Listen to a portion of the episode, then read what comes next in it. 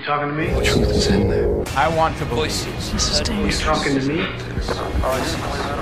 Voices. Heard voices. President Kennedy died Conspiracy at theory. 1 p.m. Well, I'm the only one here. Here's Johnny.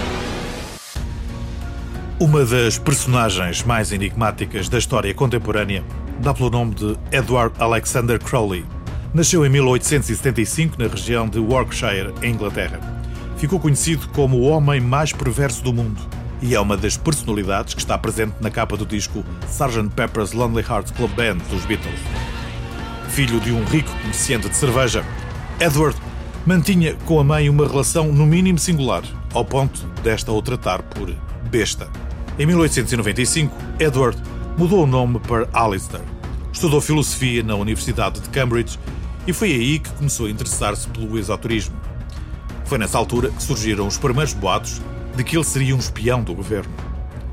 Com apenas 20 anos, os seus principais hobbies eram o misticismo, escrever poesias eróticas, jogar xadrez e escalar montanhas. Frequentava prostíbulos, praticava sexo apenas com fins religiosos, era bissexual e usava drogas com o intuito de alcançar outros planos espirituais. Coisas triviais, portanto. Pois, aos 23 anos, ingressou numa sociedade secreta de nome The Hermetic Order of the Golden Dawn, a Ordem Hermética do Amanhecer Dourado, cujos membros praticavam um misto de cabala com rituais complexos de magia. Em abril de 1904, casou-se com Rose Edith Kelly e a lua de mel foi passada no Egito. E foi precisamente aqui que Alistair diz ter entrado em contacto com um espírito chamado Haywas, o qual lhe teria ditado o livro da lei e que viria a inspirar o seu lema de vida: Faça o que você quiser. Haywas era um emissário de um deus egípcio conhecido como Harpócrates, o qual é nada mais nada menos do que uma das faces do deus Horus e é representado normalmente como uma criança inocente. O livro da lei deu início a Dilema, a religião fundada por Aleister Crowley. Para entrar em contacto com o mundo espiritual, Crowley praticou magia negra, orgias e ficou viciado em cocaína e heroína. Nunca fez sacrifícios humanos, apesar de nunca se ter livrado da fama. Ao longo dos anos, compilou num diário todas as suas aventuras, entre elas a tentativa de ressuscitar os deuses romanos Júpiter e Mercúrio, através de rituais que envolviam sangue de animais, uso de drogas e longos períodos de atividade sexual. O diário registrou também a tentativa de contacto com o seu anjo da guarda. O ato teve lugar na sua residência na Escócia, a casa Boleskine. Crowley teve que invocar 12 demónios e neutralizá-los um a um ao longo de seis meses. Desde então, a casa onde morava passou a ser associada a vários acontecimentos trágicos, mesmo depois de ter sido vendida em 1913. A começar pelo próprio novo dono do imóvel, o Major Edward Grant, que em 1960 se suicidou na cama onde Crowley dormia. Jimmy Page, guitarrista dos Led Zeppelin, também foi dono, mas tinha medo de dormir no local. Em 2015, o imóvel ardeu e hoje encontra-se em ruínas.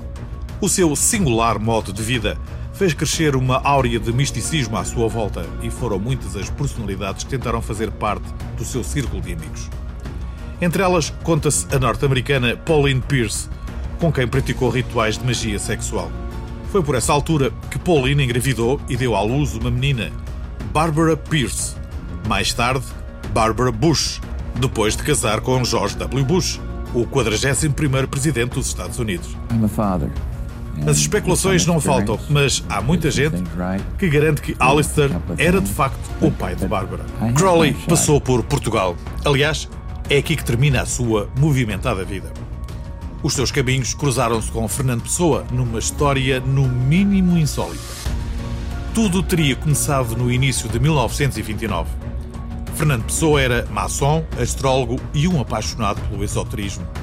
E foi nessa qualidade que enviou a Alistair uma missiva que dava conta da incorreta apreciação que o mago inglês fazia do seu horóscopo, tendo apenas em conta a suposta hora do seu nascimento. A 11 de dezembro desse ano, Alistair responde a Fernando Pessoa, dando assim início a uma amizade que duraria dois anos. As cartas trocadas entre os dois foram publicadas pela primeira vez em 2001, com a edição e comentários de um sobrinho de Fernando Pessoa, Luís Miguel Rosa Dias, e reeditadas quase 10 anos depois, em 2010. Mas voltemos à amizade tão improvável entre Pessoa e Alistair. Crowley tinha mostrado muito interesse em conhecer pessoalmente o poeta português e depois de alguns desencontros, o inglês chega a Portugal dia 2 de dezembro de 1930 a bordo do paquete Alcântara. Ficou hospedado no Hotel L'Europe, na Praça Luís de Camões, em Lisboa, e mais tarde no Hotel Paris, do Estoril. Como qualquer bom turista que se preze, apaixona-se pela capital e a sua aparente calma, como aliás chegou a escrever no seu diário. Mas a sua mente inquieta não o deixa descansar e, em articulação com Fernando Pessoa, decide fingir a sua própria morte. Aliás, terá sido o poeta português a escrever o enredo do suposto suicídio, por assim dizer. Pessoa era amigo do jornalista do Diário de Notícias, Augusto Ferreira Gomes. E foi precisamente este que, no dia 25 de setembro, ao passear pela boca do inferno, em Cascais, encontrou uma nota de suicídio assinada por Alistair Crowley. A nota encontrava-se debaixo de uma cigarreira que, por acaso, era de Fernando Pessoa. O caso foi levado à polícia e mereceu largas notícias, quer no Diário de Notícias, quer na revista Girassol, a qual publicou uma extensa entrevista a Fernando Pessoa, que foi integralmente redigida por si. Perguntas e respostas. Não estão suficientemente esclarecidas as razões que levaram Alistair a encenar a sua própria morte, mas uma coisa é certa.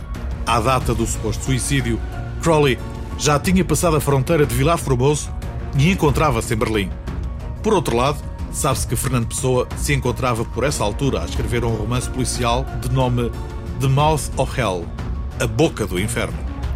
Alistair Crowley morreu com 72 anos em Londres, a 1 de dezembro de 1947.